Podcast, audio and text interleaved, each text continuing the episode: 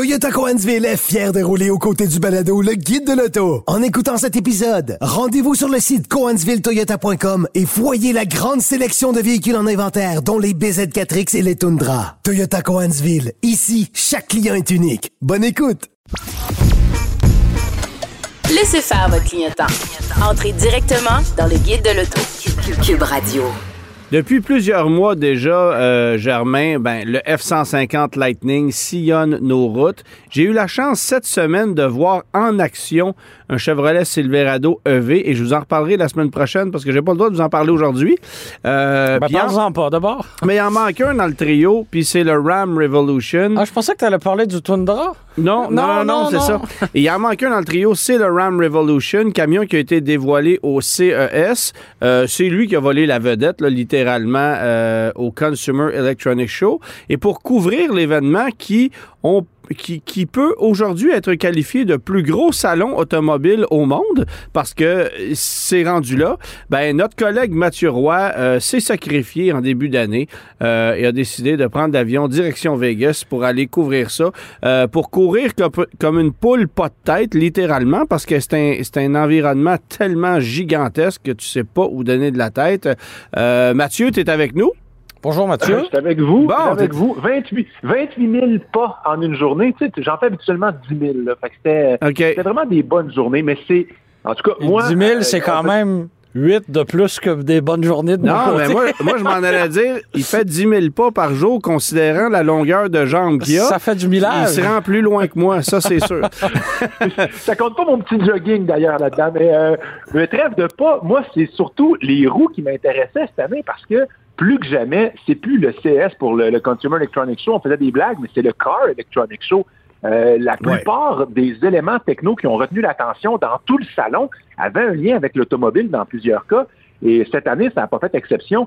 Vous parlez là, du, euh, du, pick-up euh, Dodge. Là. Ben écoute, je veux juste, avant que tu partes là-dessus, je veux juste te dire qu'on va parler de Ram, de Volkswagen, de Honda, de BMW quatre constructeurs qui ne seront pas au Salon de l'Auto de oh, Montréal la semaine prochaine et qui ont dévoilé des trucs au CES. C'est fascinant. C'est quand, hein. quand, même ça. Euh, et, Mathieu, euh, toi qui entres dans le monde du guide de l'auto euh, à pas de géant actuellement, tu ne peux plus dire Dodge Ram. Euh, ça, fait 10 ans que c'est des Ram 1500, mais je le sais, dans le langage populaire, on dit encore des Dodge Ram. Je voulais juste te reprendre, c'est tout. non, mais, euh, tu, vas, tu vas continuer de me reprendre parce que dans le monde de l'automobile, moi, c'est la techno, c'est les écrans, c'est les capteurs, c'est les caméras, euh, c'est les centres de divertissement aussi. Mais euh, ce qui est bizarre, c'est qu'on a comme présenté, on n'a pas présenté un, véritable camionnette. C'est un prototype de pick-up qu'on a présenté, qu'on veut voir euh, arriver un jour. Mais, qui semble quand même très près de la réalité. Là, ce qu'on mais, on est, mais on est en retard par rapport à Ford qui met sur la route tous les jours plein de F-150 Lightning. Là, on arrive avec un prototype pour lequel on devra patienter encore longtemps. Ça, ça devrait pas s'appeler Ram Revolution, ça devrait s'appeler Ram Reaction, parce qu'on est en réaction à Ford. C'est ça. Ben, vous avez vu un peu les, technologies qu'il y a là-dedans. Donc, évidemment, c'est un, électrique. Euh, il y avait un projecteur aussi qu'on pouvait utiliser pour pouvoir projeter sur euh, tantôt un mur et tout ça pour je sais pas moi, des plans, des trucs du genre, et le, le, véhicule peut suivre le, propriétaire, un peu comme un chien nous suit. Là, ben oui. Donc, sur un chantier, tu peux le faire te suivre, par exemple, pour aller d'un point A à un point B. Écoute, il y a sûrement toutes sortes d'utilités que j'ai pas encore vues. On va avoir plein d'autres détails qui vont sortir. On va avoir les premiers, euh, probablement, les, les premiers véhicules utilisables qu'on pourra aller voir éventuellement. Mais il y a encore beaucoup de questions sur ce véhicule-là, à mon avis. Oui, puis là, bon, évidemment, euh, je pense qu'on a dévoilé différentes déclinaisons. On a aussi euh, constaté que c'était un véhicule monté sur un châssis indépendant. Donc, euh, c'est une distinction par rapport à Chevrolet qui opte pour euh, la, la, la, conception monocoque. Oui, exactement. Donc, c'est on, mélange une, une, construction très traditionnelle avec euh, de la technologie d'avant-garde. Puis, je trouve que côté look, ben, on s'en va un peu ailleurs. Ça, ça fait du bien aussi parce que je trouve déjà que le Ram d'été, qui est le RAM de nouvelle génération lancé en 2019, commence à prendre quelques rides. Je pense que c'est un design qui va moins bien vieillir que son prédécesseur, qui est rendu très vieux, mais qu'on vend encore. On parle évidemment du RAM DS qui est, euh, est, un RAM classique. Et là, Mathieu, ça se peut que tu, tu, tu nous perdes parce que... Es-tu toujours là? On recule dix ans en arrière dans la conception des RAM. Euh, à l'époque où il s'appelait encore Dodge. Oui, à l'époque où il s'appelait encore Dodge. Là, tu reviens à mon Dodge RAM. C'est ça, exactement. Euh, mais tout ça pour dire que le RAM Revolution, sur le plan esthétique et sur le plan de l'aménagement intérieur, avec tous ces écrans que tu as pu voir, euh, c'est quand même quelque chose. Là. Exactement. Mais encore une fois, ce qu'on a vu, c'est des espèces d'images de synthèse. J'ai hâte d'être assis dedans, mais le look, moi, m'a vraiment plu. J'irai pas jusqu'à dire qu'on on est, on est proche du Cybertruck, mais je trouvais par moment qu'il y avait des petits airs un peu, genre, un peu plus écrasés, un peu plus profilés. Moi, il m'a vraiment plu, là. Tu sais, le Cybertruck, je sais que il crée vraiment la controverse. On, adore ou on déteste. Mais euh, je fais partie de la deuxième catégorie. Ouais. mais on peut pas adorer ou détester quelque chose qui n'existe pas. ouais, c'est sûr. Parce que ça fait quoi, là, quatre ans qu'on nous a dévoilé ça, puis on l'a toujours pas vu, là. Mais enfin, euh, dis-moi, Mathieu, euh, quand GM avait présenté autant le Sierra électrique que le Silverado électrique, on avait insisté sur le fait qu'on allait continuer de, de produire des camionnettes pour le, le, petit travailleur. Là. Donc, autrement dit, même si on a un objet électrique et technologique entre les mains, on va continuer d'avoir des, des, camionnettes, et là, j'ouvre de très, très grands guillemets, mais ordinaires. Est-ce qu'on on, s'est prononcé de ce côté-là chez RAM ou euh, on, on, est resté tranquille? Autrement dit, est-ce qu'il va y avoir des versions plus accessibles ou c'est que des véhicules de grand luxe? Moi, la seule chose que j'ai vue, c'est le NEC Plus Ultra. Et c'est souvent comme ça aussi qu'on va présenter des véhicules. C'est-à-dire qu'on va vous montrer les plus récentes technologies, leurs véhicules avec lesquels ils veulent faire aussi le plus d'argent pour rapidement essayer de rentabiliser la recherche et le développement. J'ai pas vu euh, quel genre de véhicule on pourra ou jusque jusque où ça pourra entre guillemets descendre, mais euh, tu sais, j'espère aussi parce que c'est la gamme de véhicules les plus vendus dans le monde, les, les pick-up. C'est c'est extrêmement important pour le virage énergétique, pour la transition entre l'essence et l'électrique, c'est qu'on arrive à faire ce genre de véhicule-là un, accessible, deux, robuste et résistant et qui répondent aux besoins des utilisateurs. Non, non, absolument. Bon, évidemment, toi, tu euh, Dernière question, est-ce que c'est toujours euh, Dan, Dan, Bigra qui fera les annonces? C'était la dernière question. Ah, je pense que quand ils seront rendus électriques, je pense que ça va être... Euh, des annonces muettes? Buzz Lightyear. oui, c'est ça. Buzz Lightyear. Ou des annonces muettes, étant donné que le camion ne fait plus de bruit. Oui, c'est ça. Bon, voilà, on, on, on s'égare. Bon. Euh, Mathieu, tu étais là, euh, tu sous invitation avec euh, Volkswagen qui a présenté une voiture là-bas que j'avais pu voir dans un local fermé au Salon de l'Auto de Los Angeles parce que la voiture était présente à Los Angeles à l'événement, mais non dévoilée au public et il y a que quelques personnes qui ont pu voir ce que toi tu as vu au CES à peu près deux mois plus tard. J'avais pas le droit de publier rien, j'avais le droit de rien dire, mais euh, on savait que c'est cette ID7 qui allait être dévoilée au CES et on l'a dévoilée dans une présentation assez particulière, mais je trouve ça euh, intéressant qu'on dévoile une voiture euh, d'une certaine d'une certaine dimension. Là, on peut on peut imaginer que cette voiture-là va prendre le flambeau de à la fois de la Passat et de l'Arteon en Amérique du Nord. alors, qu'est-ce qu'on a appris sur cette voiture-là? Qu'on ne savait pas dans le communiqué de presse. Euh, bien peu de choses. Moi, j'étais content de la voir en, vrai. Euh, pour donner une image aux gens, je, pense qu'on peut dire que c'est une sorte de Passat électrique. Êtes-vous d'accord avec moi? oui, absolument. Mais qui a l'avantage d'avoir un haillon. Donc, c'est. C'est à mi-chemin entre la Passat et l'Arteon. Et l'Arteon, c'est ça. L'Arteon qui est une voiture. Euh, plus haut de gamme. Plus haut de gamme, 5 portes. donc, mais ça demeure quand même format berline euh, intermédiaire slash pleine grandeur, ce que les Américains veulent avoir, et c'est sûr qu'on va aller jouer dans un territoire euh, où euh, il y, a, peu de joueurs en ce moment. Je pense que c'est une belle opportunité d'affaires pour le marché américain parce que, contrairement à chez nous, ce type de véhicule-là se vend encore bien. Mais pour combien de temps? Mais pensez à l'accord, à la Camry, qui sont encore des best-sellers euh, devant les Corolla, les Civic aux États-Unis. Alors ça, ça peut être une voiture euh, bien intéressante. Sur le plan technique, ça dit quoi? On n'a toujours pas le, on a toujours pas l'accord électrique. quand ça va débarquer, ça va peut-être plaire à pas mal de monde. Mais euh, on a parlé d'une autonomie de 700 km mais avec les, les, standards et les mesures européennes, je pense que vous pouvez peut-être faire la précision, on fera pas 700 km, on va faire quoi? 500? 550, parce que WLTP, là, c'est très, très, très optimiste, mais attendez-vous à à peu près 550 km ici. Ben, c'est ça. Bon, puis de, l'autre côté de la technologie, ben évidemment, il y avait un écran de 15 pouces qui est pas, euh, je veux dire, c'est pas magique. Là, on en a vu des écrans, puis on va en revoir encore. On ah a parlé aussi d'une espèce de. je serai là pour vous les pointer du doigt, les gars, si vous les manquez. D'accord. Et on a parlé d'une espèce de système aussi de, de, confort pour le chauffage ou la climatisation.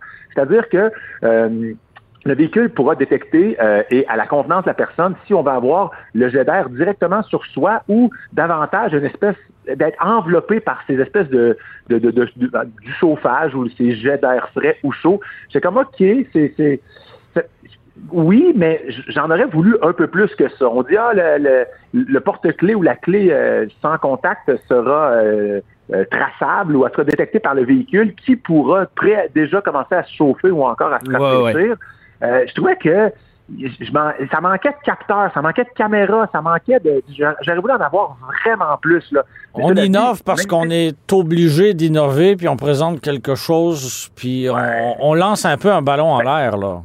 En fait, c'est qu'on a profité du CES pour euh, la dévoiler. Puis encore là, je vous rappelle qu'elle avait une peinture euh, camouflage. Là, fait qu'on voyait pas parfaitement les lignes de ce véhicule-là. Le véhicule va être présenté probablement dans sa version complète plus tard dans un autre salon de l'auto ou dans un événement que Volkswagen va organiser.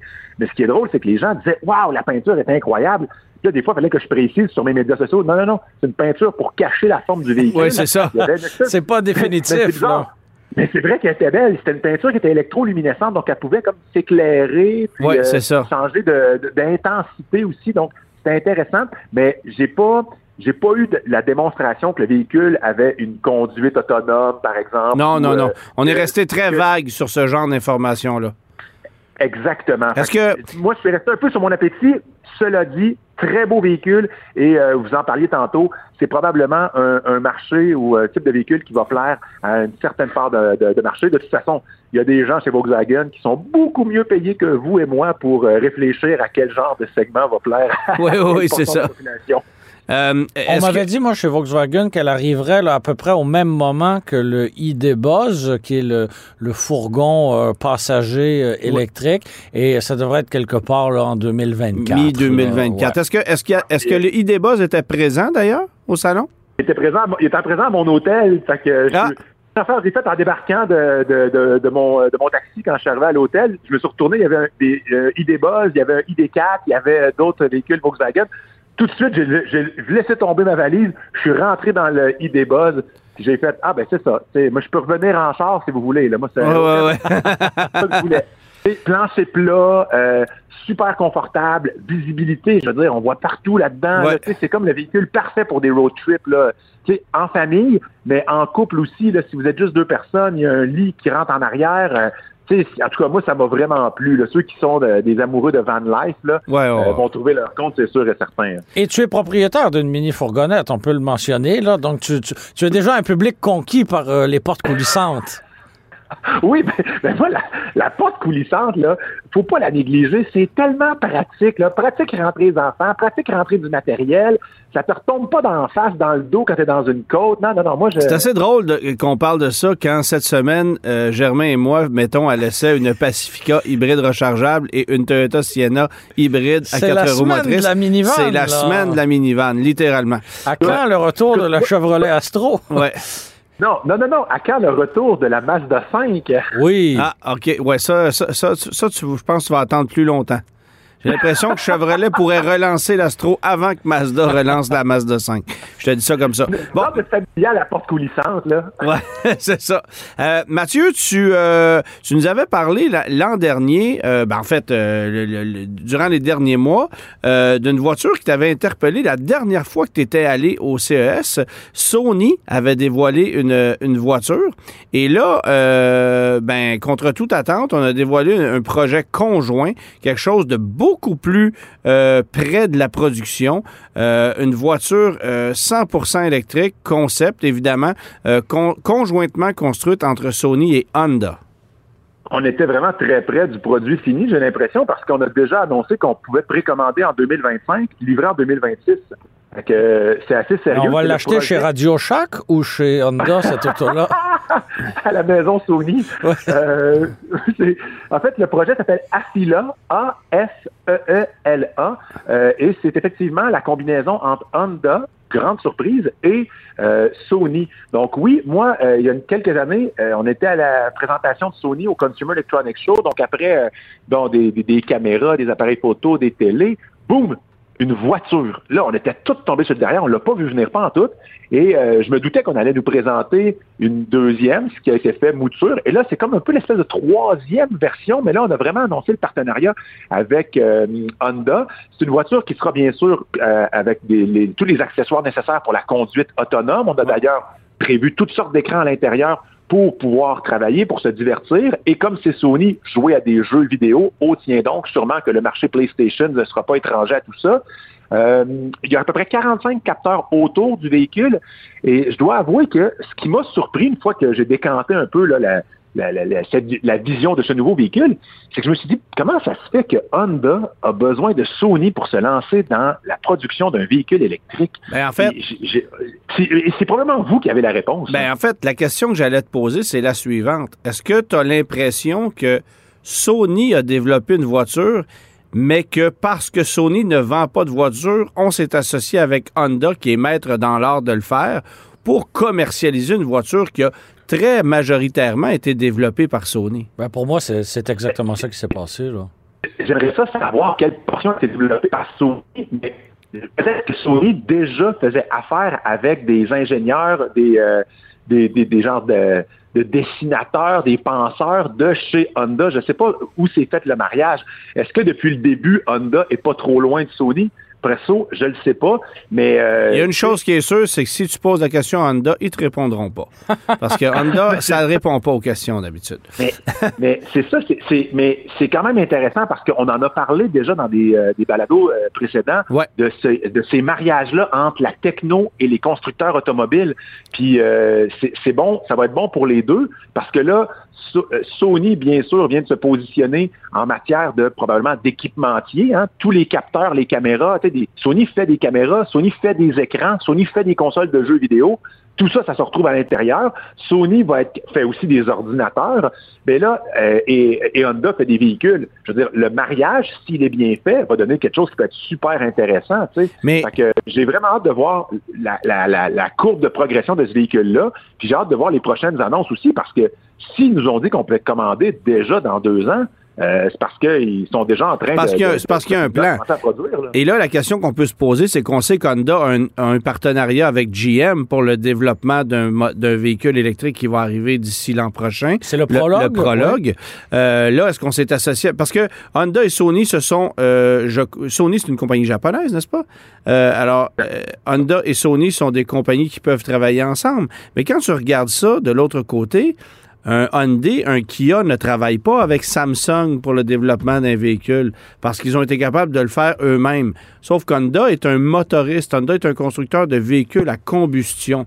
Euh, on avait besoin de quelqu'un comme Sony pour développer un véhicule. Visiblement. Euh, on a fait affaire avec GM est-ce que ça sera de façon temporaire pour le prologue ou est-ce que Sony, c'est le vrai gros partenariat de l'avenir? Moi, c'est là, parce qu'on peut pas, on peut pas s'associer avec deux compagnies pour développer deux plateformes, deux bases. Attention, attention, parce que là, Honda s'associe avec GM, qui est aussi un constructeur automobile. Donc, ils sont peut-être pas en conflit d'intérêts s'ils s'associent avec un géant de la techno. Peut-être que dans leur accord, GM a dit parfait, on y va avec vous, mais vous ne pouvez pas vous associer avec d'autres constructeurs. Puis là, je spécule. Hein, là, tu parles de l'accord, dans leur accord de la Honda accord ou de l'accord de l'entente? Antoine, tu vas me perdre si tu te mets à faire des jokes de même. Euh, ah, il y a plusieurs éléments là-dedans. Ah. non, mais je veux dire, tu peux. Honda élément. Oui, oui, j'avais ah, saisi. merci. Tu peux me perdre assez, assez facilement. C'est si vite arrivé, là. Ouais, oh, ça. là! Ouais, j'avoue que ça fait. J'avoue que ça fit. c'est un peu roulant. c'est ça. Ouais, c'est ça. Euh, fait que c'est ça. c'est une, odyssée de blagues. Ah, OK, ça suffit. là, on va l'arrêter. Alors, ne manquez pas le, guide de l'humour la semaine prochaine. Voilà. Euh, bon, euh, mis, à part, euh, mis à part Sony Honda, BMW qui a dévoilé une évolution de ce qu'on avait vu la dernière fois? Oh yes, et je vous en avais parlé, quoi surveiller au CS. Je vous avais dit que BMW pourrait bien revenir avec une, une deuxième génération de son c'est pas pas une peinture, c'est comme une espèce de carrosserie, de sa carrosserie qui peut changer de, de, couleur ou encore d'intensité. On l'avait vu en papier, c'est comme une espèce de papier électronique, là, comme sur les liseuses. Euh, donc, ce qu'on a vu l'année dernière, c'était ça. C'était des tons de, de, blanc jusqu'au noir, puis on pouvait s'amuser là-dedans avec des designs, puis avec différentes intensités. Et là, cette année, c'est le projet DEE e de BMW. Et ce qu'ils ont fait, c'est qu'ils ont juste amené ça plus loin en ajoutant la couleur c'est vraiment funky. Là. Tu, sais, peux faire ce que tu veux. Moi, ça m'a quand même, euh, je veux dire, je sais pas dans, quelle sera l'utilité, je sais pas quel sera le coût, mais J'aime ça quand les compagnies essayent quelque chose. L'utilité, euh, euh, Mathieu, est-ce que tu veux que je te la dise? On se casse la tête chez les concessionnaires pour, pour commander des voitures. Euh, par manque d'originalité, on commande du gris, du noir, du blanc la plupart du temps, mais il y a un client qui aimerait ça d'avoir une marine, une bleue, une rouge, une verte, une grima. Ben là, tu pourras bien faire ce que tu voudras si tu es capable de choisir la couleur que tu veux. ce sera une voiture unique. Il y, aurait un seul modèle pareil pour tout le monde. Imagine-tu si tu étais capable de modifier la densité de la couleur de ton véhicule ou la teinte. ou C'est une technologie qui, qui me semble euh, assez audacieuse. Et là, je ne veux pas m'imaginer ce qui arriverait s'il y avait des travaux de carrosserie à faire sur une auto comme ça. Mais. Tu peux pas mettre de la potée, hein? Non, ça va, être, ça va être difficile. Ça. Hein, ça. sera aussi très, très, très populaire chez les brigands qui prendront la fuite dans un véhicule rouge, finalement bleu, ah non, finalement gris, finalement jaune. Mais, euh, tu sais, véhicules d'urgence, véhicules commerciaux, je peux voir, mais j'ai hâte de voir aussi, tu sais, où, cette technologie-là va nous amener. Ça va, c'est juste, mettons, c'est un prototype, c'est de la technologie. Ça avait exactement sa place au Consumer Electronics Show. Ouais. Mais c'est le fun, ça, ça, ça tape à l'œil. Puis si on reste chez BMW, dans le kiosque Google, dans l'espèce de maison Google, il y avait une BM où ils nous ont montré euh, la nouvelle génération de Android Auto aussi. Mm-hmm. Euh, peut-être que certaines personnes qui ont Android Auto ont vu ou euh, possèdent déjà la nouvelle mise à jour. Donc, on, comment je dirais ça, mais donc on s'est inspiré de certains éléments aussi de Apple CarPlay. Ah, ah, mais ah. c'est non, mais c'est le fun ben, de voir comme ça qu'on est capable de séparer l'écran principal avec notre carte d'un côté, puis avec d'autres informations de l'autre côté. Mais je vous en reparlerai très certainement dans sur le guide de l'auto, justement. j'attendais de faire mes mises à jour. Apple, Apple n'était pas, là pour présenter sa mise à jour de Apple CarPlay, hein? Non, Apple jamais au CES, Amazon non plus. Ben, Amazon, il y a des services d'Amazon qui sont là. Puis Google, techniquement, ne sont pas dans le CES. Ils sont à l'extérieur des centres de conférence avec euh, comme d'autres euh, comme d'autres compagnies, mais ils sont pas officiellement dans le CES. On les voit, on les, on les voit présents, mais euh, ils sont pas des exposants dans le CES. Et euh, Mathieu, en matière de conduite autonome, qu'est-ce qu'on a pu voir comme nouveauté cette année? Moi, ce que j'ai vu, c'est des, véhicules, ben, premièrement, des véhicules agricoles. John Deere était là. Caterpillar était là aussi avec un immense camion là, qui, travaille dans les mines. Donc, ces véhicules-là, c'est pas d'hier. Je savais pas qu'il y avait des mines à Los Angeles. à, Las Vegas, excuse-moi. Ben, il, y avait, surtout le camion, mais ça, remplit, ça le groupe, ça. Hein? Oui, euh, Germain, qu'est-ce qu'on fait? Oui, oui, une, chance que tu es là pour, euh, pour, euh, pour, rattraper. Mais ce que j'ai surtout remarqué, c'est des autobus, des minibus autonomes et qui sont, encore une fois, puis j'en ai déjà parlé, mais modulaires. C'est-à-dire que on peut euh, l'adapter en fonction de nos besoins. Vous voulez qu'on puisse loger huit personnes confortablement assises, aucun problème. Vous voulez plutôt un système d'étagères pour entreposer du matériel et que euh, le matériel se déplace sur des distances sans chauffeur, on peut le faire. Et c'est par là que va passer la démocratisation très ben, plus rapidement de la conduite autonome. C'est par le transport collectif et par le transport de marchandises, de transport de biens. Euh, parce que il y a quelque chose de logique là-dedans. Là. Ben oui. C'est tout à fait logique. Là. Mais ben, parce que c'est les, les, les, probablement que les permissions vont être plus faciles à avoir et c'est ça se fait à plus basse vitesse dans le cas d'un autobus parce que tu vas pas aller tout de suite faire de, de, de l'autoroute. Et l'autre chose, c'est que de la marchandise, s'il y a un accident, ben c'est plate là, mais on a juste perdu du matériel. Et euh, quand on va avoir la conviction que tout ça fonctionne bien, puis qu'on aura une feuille de route super intéressante, ça va se déployer super vite après ça aussi dans le, dans le monde de l'automobile. Mais pour l'instant, on a d'excellents assistants à la conduite, mais c'est pas encore une conduite autonome où on n'a pas besoin de volant. Et j'ai même vu des projets d'université qui étaient sur place où ils nous ont présenté un tout petit autobus à, je pense, c'était six places. C'était pas très gros. Tout était fait en matière recyclée ou réusinée et c'était un véhicule pas de volant euh, qui se déplaçait sur le campus universitaire. J'étais comme wow, tu sais, c'est pas c'était pas une grande compagnie d'un grand constructeur lié à une grande compagnie techno. C'était une gang de whiz ingénieurs dans un campus universitaire aux États-Unis qui sont venus juste présenter, tu sais, le résultat de leurs années de travail. On est loin du Ford Econoline qu'il y avait au campus du Collège Bois de Boulogne. Euh, est-ce que tu as eu un, coup de cœur euh, dans tout ce, salon, Mathieu? oui, j'avoue que, tu sais, c'est sûr que l'association Honda-Sony, c'est comme un peu, tu sais, c'est gigantesque. La grosseur de cette association-là m'a vraiment impressionné. Euh, je t'avoue que j'ai été impressionné par la quantité de compagnies que je ne connaissais pas qui se spécialisent maintenant dans euh, les minibus autonomes. Et je dois avouer qu'il y a quelque chose qui m'a frappé, et c'est vrai dans le monde de l'automobile, mais c'était vrai aussi dans d'autres domaines techno que j'ai pu voir au CS, c'est la redondance des compagnies. Il y a des compagnies qui étaient sur place, puis tu faisais une coupe de pas, puis il y avait une autre compagnie qui faisait sensiblement le même produit. Il était concurrent. Puis je me disais, mais comment ça se fait qu'il y a autant de, compagnies cette année qui font la même affaire ou des produits très similaires? Puis dans le monde du Et ce qu'on m'a expliqué, puis en, en jasant avec euh, d'autres personnes, c'est qu'il y a eu beaucoup de mises à pied dans les dernières années dans le monde techno, dans le monde même de l'automobile. Et ce qui est arrivé souvent, c'est que des personnes qui travaillaient puis qui œuvraient en techno, qui avaient développé des super compétences, euh, puis aussi qui avaient, qui avaient travaillé sur des produits qui s'en venaient matures et qui se font remercier ou qui décident de partir, ben vont probablement partir leur propre compagnie qui va être peut-être plus petite, mais qui vont proposer quelque chose de différent qui ne fera pas les mêmes erreurs qu'ils ont fait dans le passé. Donc, c'est une chasse ouverte, là, présentement. Ben, c'est un peu ça. Ça me fait penser un peu dans le monde du jeu vidéo. Tu as plein de jeunes qui rentrent et qui travaillent chez Ubisoft pendant un bout de temps, puis après ça, ils partent leur propre studio de jeux vidéo.